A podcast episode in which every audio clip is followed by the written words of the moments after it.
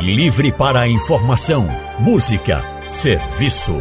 Rádio Livre para você. O consultório do Rádio Livre. Faça a sua consulta pelo telefone 3421 3148. Na internet www.radiojornal.com.br. Consultório do Rádio Livre hoje vai tratar sobre o câncer coloretal. Segundo a Organização Mundial de Saúde, esse é o segundo tipo de câncer que mais causa mortes no mundo, com mais de um milhão de óbitos por ano. Nós estamos no mês de março, um março azul marinho, que é para marcar esse mês de conscientização e prevenção ao câncer coloretal. Para nos ajudar, nós convidamos o médico Mário Rino. Dr. Mário é cirurgião oncológico, PhD em Oncologia, cirurgião oncológico do Hospital do Câncer de Pernambuco e também do Hospital Português. Doutor Mário Rino, muito boa tarde, seja bem-vindo ao consultório do Rádio Livre. Boa tarde, Anne, boa tarde seus ouvintes, boa tarde ao Eduardo aí, que eu estou vendo que é ligar e participar com a gente. É um prazer, uma honra estar aqui com vocês. Prazer também tê-lo com a gente nesse consultório de hoje. Nosso outro convidado é o doutor Eduardo Siqueira. Doutor Eduardo é médico endoscopista, sócio titular da Sociedade Brasileira de Endoscopia Digestiva, médico endoscopista do Hospital das Clínicas e coordenador médico do Serviço de Endoscopia do Real Imagem, que é o Real Hospital Português. Doutor Eduardo Siqueira, muito boa tarde. Seja também muito bem-vindo ao consultório do Rádio Livre. Boa noite, Anne. Bom dia, Anne. Bom dia, Mário. É um prazer estar aqui, tentar ajudar a esclarecer um pouco a população sobre essa doença tão importante. A gente que agradece, viu, doutor Eduardo, pela sua participação aqui conosco no consultório do Rádio Livre. E eu quero também convidar os nossos ouvintes que quiserem participar do consultório. É muito fácil, você pode enviar mensagens, perguntas, áudios pelo nosso WhatsApp. O número do WhatsApp da Rádio Jornal é o 99147 8520. Ou, se você preferir, você pode ligar aqui para a Rádio Jornal e conversar ao vivo com os doutores, doutor Mário e doutor Eduardo. O número para você ligar é o 3421 3148. Deixa eu começar então aqui. Doutor Mário, quando a gente fala de câncer coloretal, ele pode acontecer em algumas partes do corpo. Eu queria que o senhor falasse um pouquinho sobre essas partes do corpo que podem ocorrer o câncer coloretal. É, boa pergunta. A gente fala tanto o termo técnico, né? E às vezes as pessoas não entendem o quão simples é isso. Quando a gente fala de câncer coloretal, a gente está falando dos tumores da parte final do intestino, da parte do intestino grosso, e isso inclui os cólons e o reto. É a parte em que existe o processamento final da digestão, em que há a formação das fezes. É, então, quando a gente fala de câncer coloretal, são esses tumores que se desenvolvem nas regiões finais do intestino e, e são esses que a gente está tentando fazer uma campanha de conscientização é, mais uma vez. A, a, Organização Mundial de Saúde recomenda e lembra a gente do quão incidente é isso e só para exemplificar, aqui no Brasil é, só perde para o câncer de mama e para o câncer de próstata. Quer dizer, a campanha é muito importante, é muito importante a população entender o risco da doença e se prevenir se possível. Ô doutor, e que fatores de risco, então, podem levar a esse tipo de câncer? É, sem dúvida, uh, excluindo os fatores genéticos, ou seja, aquelas pessoas que têm uh, familiares, especialmente familiares de primeiro grau com, com câncer coloretal, essas pessoas têm um risco aumentado de, de, desenvolvimento da doença, então tem que ficar mais alertas no sentido tanto de sintomas quanto de medidas de, de prevenção. Fora isso, a gente pode elencar alguns hábitos de saúde que, se não é, seguidos, aumentam o risco de câncer coloretal, câncer coloretal, como a ingestão de alimentos ah, embutidos, enlatados, ultraprocessados, ah, o tabagismo, o fumo é, e a obesidade são alguns exemplos de comportamentos que é, e situações clínicas que, que levam ao aumento de risco do, do câncer coloretal. É, outro fator é a idade, né? Acima de 50 anos a gente tem um aumento também do risco do câncer coloretal. Então, juntando esses fatores, a gente tem que ficar alerta em relação à doença a partir de alguns sintomas, né? Uma perda de peso não explicada, uma fraqueza também sem motivo, alteração do hábito intestinal, aquela pessoa que evacuava diariamente passa a evacuar a cada dois, três dias, ou evacuar com muita dificuldade, ou com diarreias muito frequentes. Essas são algumas coisas que a gente tem que pontuar para lembrar a população do risco dessa doença. Tá certo. Conversar aqui também com o doutor Eduardo. O doutor Eduardo, esse câncer coloretal no intestino, falando aí do intestino, é um, é um câncer comum, né? Como o doutor Mário estava colocando agora, mas já começa com, como um tumor ou começa de outra forma e aí vai se tornando um tumor? É, grande parte dos cânceres do colo e do reto se iniciam de lesões que a gente considera pré-malignas, que são os pólipos. Uh, então, por isso que é importante o que a gente fala da prevenção. Uma vez diagnosticados os pólipos, em algum, algum exame solicitado pelo médico assistente, você pode tratar os pólipos e não deixar o paciente desenvolver o câncer, que na verdade é a forma mais avançada da doença. Uh, contudo, diante da, dos sintomas surgirem numa fase mais tardia, mais de 85% do, do, uh, dos cânceres no Brasil são diagnosticados em fase avançada. Então, uh, por isso essa pergunta é tão importante, porque nós temos como prevenir, e a principal prevenção, fora os hábitos de vida uh, mais saudáveis, como o Mário falou, ingestão de líquido, fazer exercício físico, controlar o peso, nós podemos também evitar a doença fazendo o tratamento dos pólipos, removendo os pólipos antes deles se tornarem um câncer. Então, a gente teria que fazer qual exame, por exemplo, e com qual frequência? o doutor Mário até falou assim, ah, a partir dos 50, mais de 50 anos, mais de 55 anos, vai se tornando mais comum. Então, qual seria o exame que deveria ser feito? Com qual frequência deveria ser feito esse exame? Para fazer aquela coisa do rastreio mesmo, né? Ver se está tudo bem, se não está. A prevenção que a gente tanto fala. O principal exame para diagnóstico precoce do câncer, ou mesmo para o diagnóstico das lesões pré-malignas, no caso dos pólipos, é a colonoscopia. Uh, existe dúvida se o melhor idade seria aos 50 ou aos 45 anos. Acredita-se que num, num, futuro muito recente a, a ideia será, principalmente nas pessoas com fatores de risco como obesidade, começar mais cedo, aos 45. Contudo, essa idade pode ser antecipada se tiver, uh, se o paciente tiver algum fator de risco, como por exemplo as doenças inflamatórias intestinais, que talvez muitos não conhecem, mas a, retocolite ulcerativa e a doença de Crohn são uh, doenças que, que são associadas com alto, alto, altos índices de câncer coletal, devem começar antes. Pacientes que tiveram familiares, principalmente de primeiro grau, pai, mãe, irmão, irmã, com câncer, antes dos 50 anos, eles devem também ser submetidos a uma colonoscopia precoce, mas isso tudo pode ser discutido com o médico assistente. Existem situações que sim, a prevenção tem que começar na idade mais precoce. Tá certo. A gente ainda falar mais sobre esses exames também. Deixa eu passar aqui para o seu José Carlos de Abreu e Lima, nosso ouvinte, está ao telefone. Oi, seu José Carlos, boa tarde, seja bem-vindo. Boa tarde, Anne, e parabéns para você, toda a sua equipe, pelo seu análise. É, antes de falar com o presidente do Sindicato dos Médicos, sobre a questão da saúde pública na área de Pernambuco, principalmente na área do Nordeste, que é o mesmo caos. É. Eu, como já andei em muitos lugares do Nordeste, muitas cidades do interior, o que eu descobri que é os prefeitos, eles não investem na saúde dos seus conterrâneos. Eles jogam o povo tudo para as capitais. Como agora, por exemplo, essa campanha do combate da prevenção do câncer é, colo retal. De, de, colo, é, é, de colo de, de, útero, né? Não, colo retal. Sim, colo retal. Tanto faz, é, é quase é, o mesmo sistema de um para outro, homem ou mulher.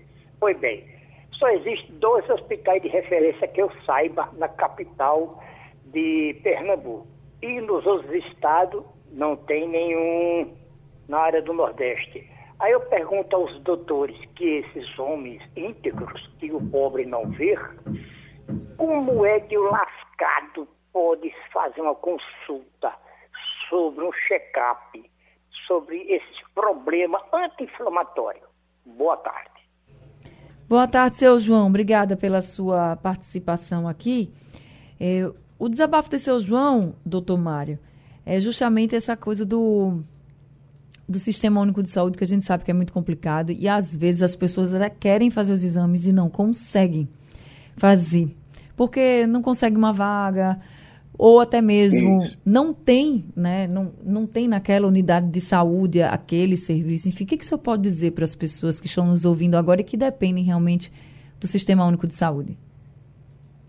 É, realmente a gente concorda, infelizmente é um grande desafio, às vezes, acessar o Sistema Único de Saúde, apesar de que a gente acredita demais no SUS, e acredita que o SUS, bem gerenciado, ele pode ter soluções muito interessantes para a população.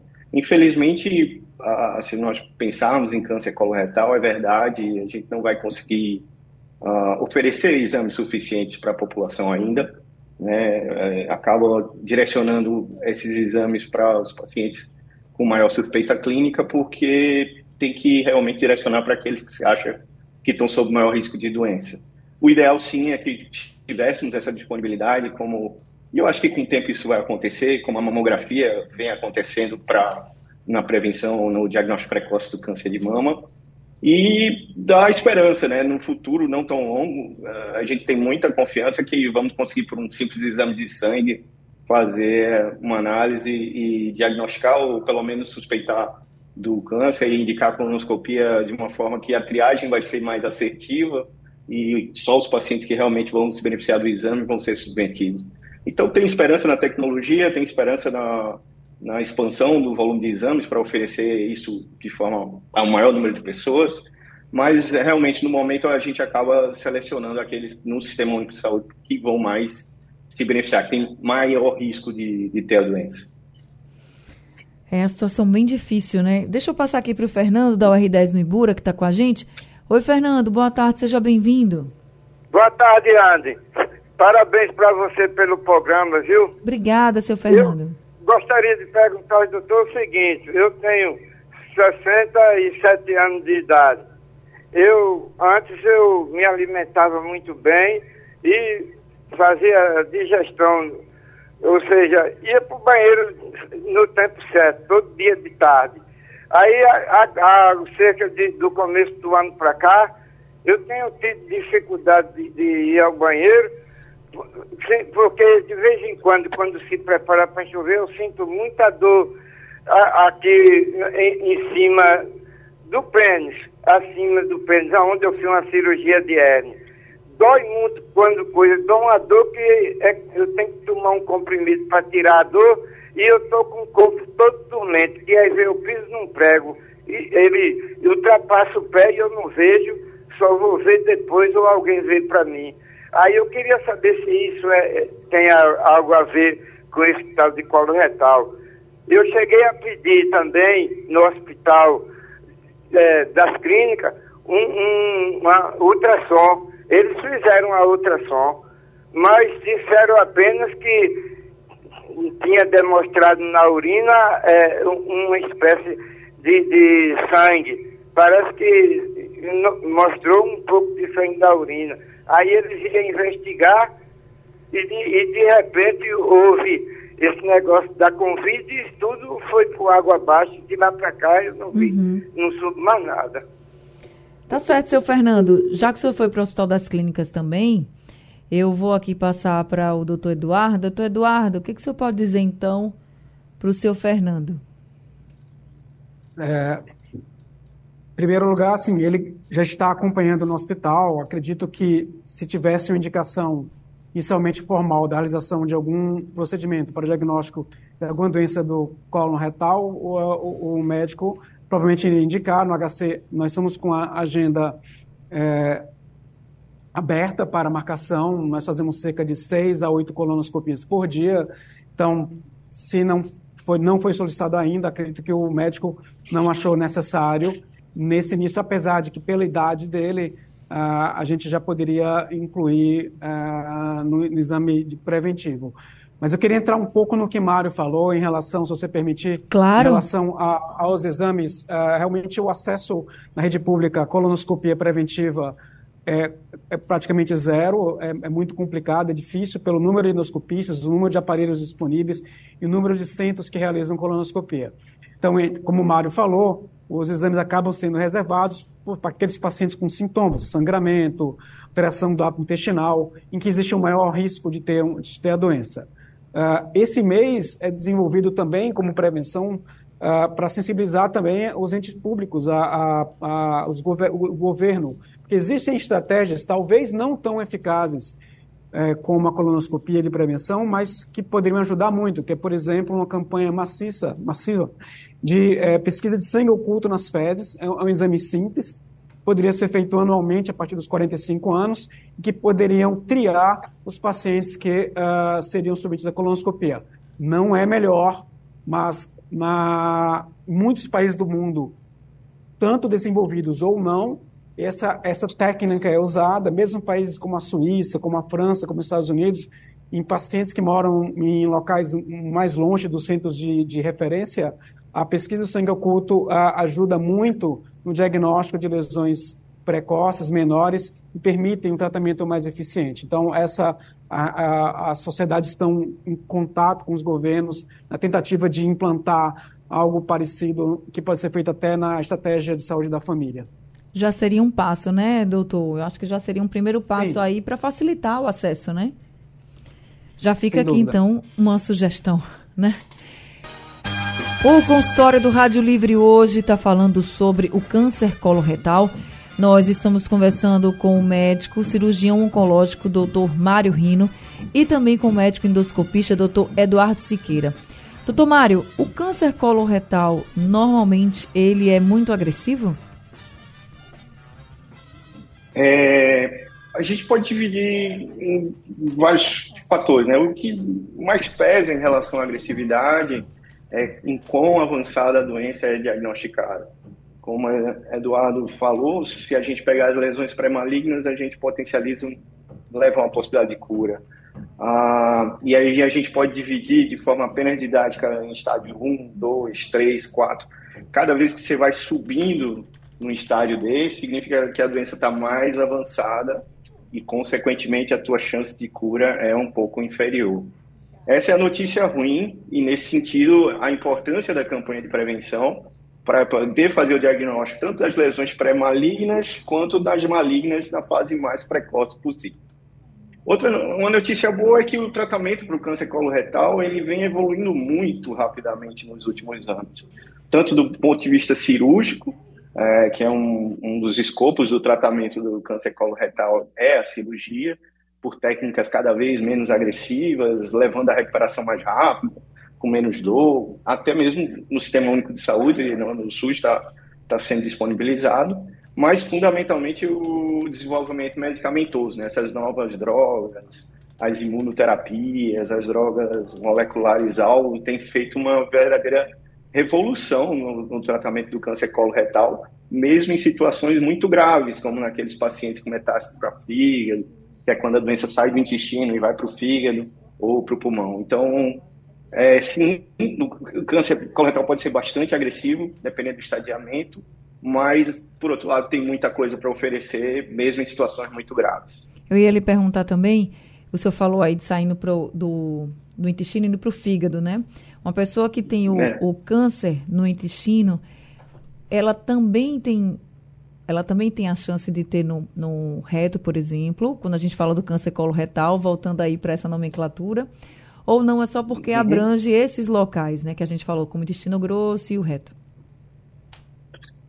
Se você está perguntando se a pessoa que tem câncer do intestino grosso, no, no cólon e reto, se pode ir para o fígado, sim, pode ir para o fígado uma das principais vias de drenagem dessas células, as células doentes, é, é o sistema venoso. O sistema venoso dessa região ele drena para o fígado, ele passa pelo fígado. E o fígado funciona meio como uma esponja, retendo essas células. É claro que uma célula só não vai eventualmente desenvolver metástase, mas existe todo um mecanismo molecular que faz o desenvolvimento do câncer nesses sítios metastáticos. Então, para o câncer coloretal, sim, o, o, o sítio talvez mais comum para metástase é o fígado, por causa disso, pela drenagem do intestino que desce para lá. Para ser considerado uma metástase, por exemplo, doutor, tem que atingir quantos órgãos?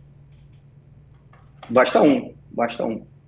É, se a gente considerar linfonodo, que é outra estruturazinha bem pequenininha, que tem bem pertinho, todos nós temos linfonodos, são filtros também celulares é, que drenam essas. O corpo todo é drenado por, por vias linfáticas, a gente já ouve tanto falar nisso. Ah, o tumor saiu do intestino, foi para o linfonodo, que é bem pertinho, isso já é considerado uma metástase basta 1. Isso já, a metástase é o conceito da disseminação. Ela saiu do local original do tumor e foi para outro local, independentemente da, da distância. Tá pode certo. ser um linfonodo que é muito perto, pode ser o pulmão que é muito longe, mas é metástase do mesmo jeito. Entendi. É, quando é metástase, a gente fica ainda mais preocupado, né? Enquanto está num lugar só, as pessoas normalmente ficam mais esperançosas. Quando tem um quadro já de metástase, esse nome já assusta bastante todo mundo. É, só fazendo essa ressalva de que tem muito tratamento. Isso, realmente isso era uma realidade, quase uma sentença na, sei lá, na década de 2000 e 2010, e hoje já não, isso não é mais verdadeiro, né? Existe tanto inúmeros tratamentos cirúrgicos. Né? A quantidade de tratamentos que a gente tem para doença metastática coloretal é, é enorme, o arsenal é gigantesco e os resultados são muito bons. Então, que bom. eu sei que é complicado, mas, mas tem que lembrar que tem o lado positivo, a coisa está evoluindo. Que bom, né? Que bom para todo mundo. Já temos áudios aqui dos nossos ouvintes. A Luciana mandou um áudio aqui para a gente. Vamos ouvir o que ela pergunta. Boa tarde, Ana Barreto. É uma pergunta aí para o doutor. Minha sogra tem 73 anos. Hoje ligada ao hospital, ao hospital das clínicas para ela fazer uma, uma colonoscopia e uma endoscopia.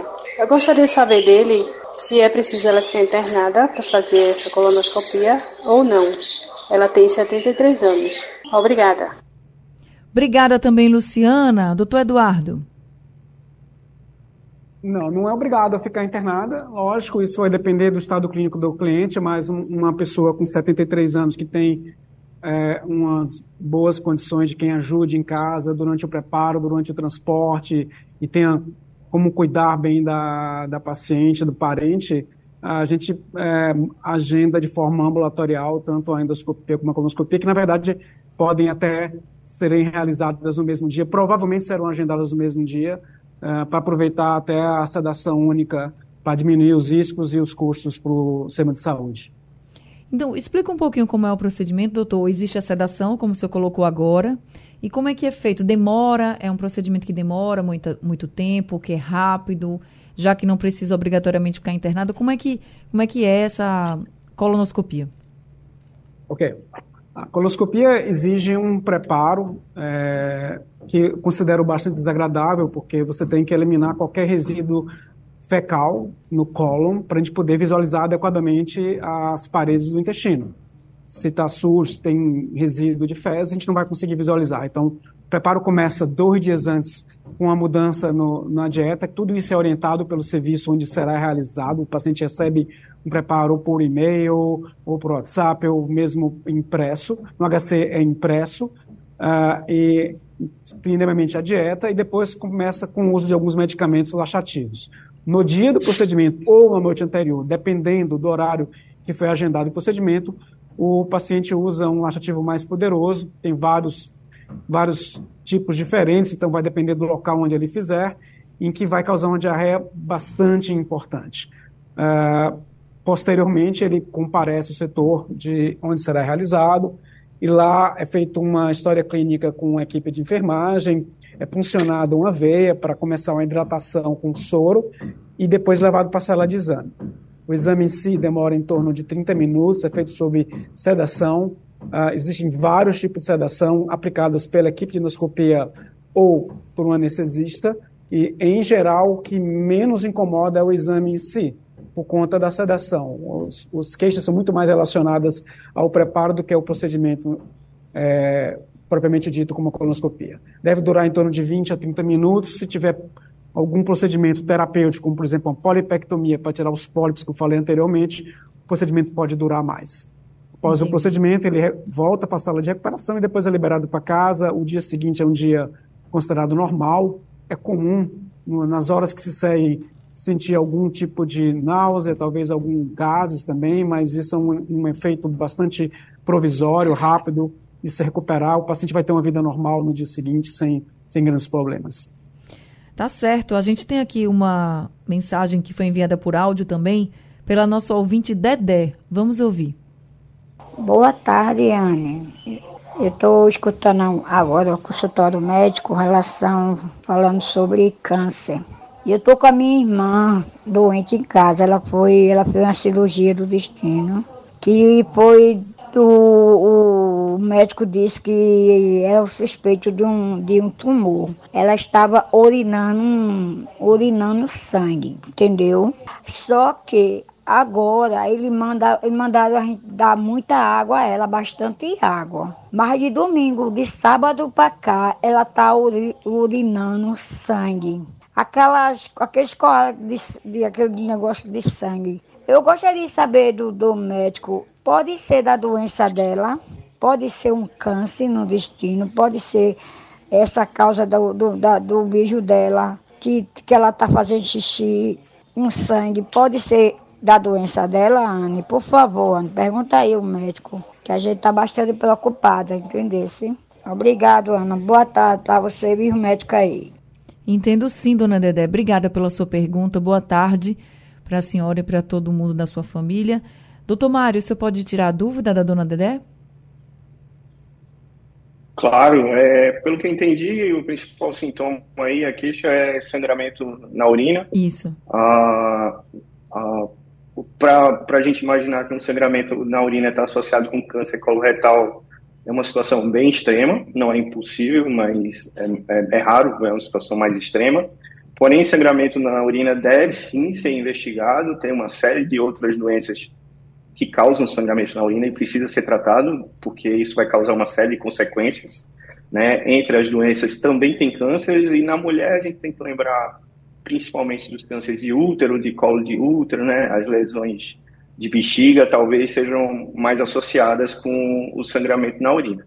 De qualquer forma, como mensagem, vale que ela deve procurar sim o sistema de saúde, o, o, a policlínica, o que ela tiver acesso para fazer uma avaliação inicial e dar, dar seguimento nessa investigação. Ela chega até a mencionar que a suspeita do médico é de um tumor, mas não falou de qual tipo, né? Acho que ele ainda está investigando e ela é, ficou pensando isso. que podia ser o câncer coloretal. Deixa eu passar agora para o Fábio. Fábio também está escutando a gente, mandou um áudio aqui para o nosso WhatsApp. Vamos ouvir. Boa tarde, Rádio Jornal do Comércio. Aqui é Fábio Regino Lamatem Abreu Lima. O programa está ótimo. Perguntar aos médicos, com certeza. Em que parte a endoscopia digestiva entra no caso de um câncer do colo retal? Que processo que a endoscopia fará para fazer o tratamento do câncer do colo retal. Obrigado e boa tarde. Obrigada também, viu, Fábio? Doutor Eduardo, você pode ajudar o Fábio? Uh, na verdade, a endoscopia digestiva é uma especialidade. Uh, nós temos, uh, de grosso modo, vamos separar a endoscopia digestiva alta, que é a endoscopia realizada por via oral, para estudo principalmente do esôfago, do estômago e do duodeno. E tem a colonoscopia, que é a endoscopia digestiva baixa, em que a gente vai estudar o reto e o cólon, que é o foco da, da do programa de hoje. Uh, então, a colonoscopia, que é a endoscopia digestiva baixa, é o principal método para diagnóstico de tumores coloretais. Eles tanto diagnosticam a doença mais avançada como a fase mais precoce. O ponto de tratamento, já falou anteriormente, uhum. uma vez diagnosticados os pólipos, que são lesões malignas, eles podem ser removidos. Alguma dessas lesões que eram pólipos, que viraram câncer, mas estão em uma fase ainda muito precoce, podem ser tratados com 100% de sucesso, dependendo de, de, de, do seu estágio, por endoscopia também. Então, isso é uma coisa a lembrar também, que mesmo doenças câncer de colo e de reto, se tiver uma fase muito precoce, pode ser tratado por endoscopia, sem mesmo nem precisar internação hospitalar. Muitas vezes a internação de no máximo um, dois dias. Então, é uma outra seara, um outro ramo da endoscopia, endoscopia terapêutica, e que a gente aqui em Pernambuco está muito bem representado por inúmeros endoscopistas que fazem esse tipo de tratamento. E como é que funciona esse tratamento, doutor? Ah, existem vários acessórios que são introduzidos por um canal do, do endoscópio. O endoscópio é um aparelho com a fibra ótica, com luz, e no meio tem um canal e através desse canal, nós podemos introduzir é, diversos acessórios que vão possibilitar você remover as lesões. uhum. alças, injetores, são uma coisa meio técnica, difícil até falar sem uhum. mostrar imagens, mas é, basicamente é isso. O aparelho que a gente utiliza permite abordar, a tanto tirar biópsia, fazer biópsias, que é retirar fragmentos de tecido para examinar, como também fazer o, a retirada completa de, de tumores precoces benignos e malignos precoces podem ser feitos por endoscopia. Depende, cada caso é um caso, cada lesão é diferente da outra, tem que ser analisada pelo especialista, mas isso é mais um, um potencial da, da, da, da, especialidade que veio ajudar os oncologistas, os cirurgiões oncológicos. A gente não, não existe competição entre a gente, existe somatório. Parceria, então, a gente está né? junto com eles para tratar esses pacientes. Doutor Mário, retirando tudo, vendo, até percebendo e diagnosticando que era maligno, mas retirando tudo, ainda precisa de outro tipo de tratamento, uma, uma, uma continuidade, vamos dizer assim? É, falando especificamente dos cólons, né, é, em que a cirurgia se impõe com tratamento das lesões até um determinado estadiamento, ah, muitas vezes sim, a gente precisa complementar esse tratamento com objetivo curativo e, e aí vem a quimioterapia, né, que são aquelas medicações que a gente toma injetáveis ou oral e que elas é, combatem e matam as células cancerosas. A gente sabe que mesmo tirando todo o tumor sólido, o que está sendo visto e visível de forma adequada, existe um potencial risco de ter células na circulação. Então essas células são combatidas com a, com a quimioterapia. E hoje em dia a gente já dispõe para câncer coloretal um tratamento novo chamado imunoterapia, que na verdade é uma grande estimulação do seu próprio sistema de defesa, sistema de defesa do seu corpo para matar essas células e os resultados têm sido espetaculares, isso tem evoluído muito rápido. Então, respondendo a tua pergunta, basta a cirurgia, basta a remoção completa. Hoje em dia, só em situações muito iniciais. Nas uhum. demais, haverá uma complementação com algum tipo de tratamento. Estou falando de uma forma bem grosseira, obviamente, cada caso determina um tratamento diferente. Claro. O doutor Eduardo, e a gente falou tanto da importância de se fazer a colonoscopia, até das dificuldades também de ser realizado o exame, mas para quem consegue realizar esse exame, até mesmo como forma de prevenção, de quanto em quanto tempo é importante fazer a colonoscopia? Considerando os pacientes de baixo risco, que eu falei antes, não tem nenhuma daquelas doenças que têm maiores riscos, uma colonoscopia, desde que ela tenha sido feita por um profissional competente, que o colo estivesse bem preparado, isto é, sem resíduos, nós dizemos que tem uma validade em torno de 5 anos. caso, durante essa, essa colonoscopia, tenham sido evidenciados pólipos, aí vai depender do número de pólipos e das características dessas lesões. Então, dependendo desse achado, você pode ter que antecipar para um ano, para três anos, mas de um modo geral, o exame tem validade de até cinco anos. Tá certo. Doutor Mário, a gente já está chegando aqui ao fim do consultório. Além da importância, claro, de se fazer exames preventivos como a colonoscopia, o que, que o senhor pode dizer para os nossos ouvintes para reduzir as chances de ter um, um câncer coloretal? O que, é que a gente pode fazer quando a gente fala de prevenção, além dos exames? O que, é que a gente pode fazer no nosso dia a dia? Boa, excelente pergunta. Né? A gente vai bater de novo na velha tecla da prevenção primária, que eu acho que todo dia a gente fala e muita gente só ouve e não segue, né? Verdade. Parece fácil, mas no final não é tão fácil assim. Uh, tem estudos brasileiros mostrando a importância da alimentação saudável, né? Alimentação rica em frutas, verduras, uh, ingestão de líquido de forma adequada, né? Isso é uma medida, uma prevenção muito significativa para que pode prevenir muito o câncer coloretal. A outra prática de exercício, né? Tem um, tem um estudo que mostra uma redução de até 25% no risco de câncer coloretal naquelas praticantes é, regulares de exercícios físicos. Então, é algo que não é tão complexo, uma caminhada diária, uma certa velocidade, 20 a 30 minutos diariamente, já ajuda muito. E o, o de sempre, né? Tentar evitar essas bebidas alcoólicas, o tabagismo. Quer dizer, todas essas medidas são medidas que são realmente eficientes na prevenção do câncer coloretal que a gente fala para diversos tumores, mas que é definitivamente fundamental para quem quer se prevenir de um câncer de intestino grosso. Tá certo, doutor Mário, muito obrigada por esse consultório de hoje, pelas orientações que o senhor trouxe aqui para a gente, para os nossos ouvintes, viu? Uma boa tarde para o senhor. Boa tarde, obrigado, Anne, obrigado, um abraço a todos. Muito obrigada. Doutor Mário, gente, ele é cirurgião oncológico do Hospital do Câncer de Pernambuco e do Hospital Português também. Eu queria agradecer muito também ao doutor Eduardo Siqueira por esse consultório de hoje, tantas orientações, tantos esclarecimentos para a gente. Muito obrigada, viu, doutor Eduardo?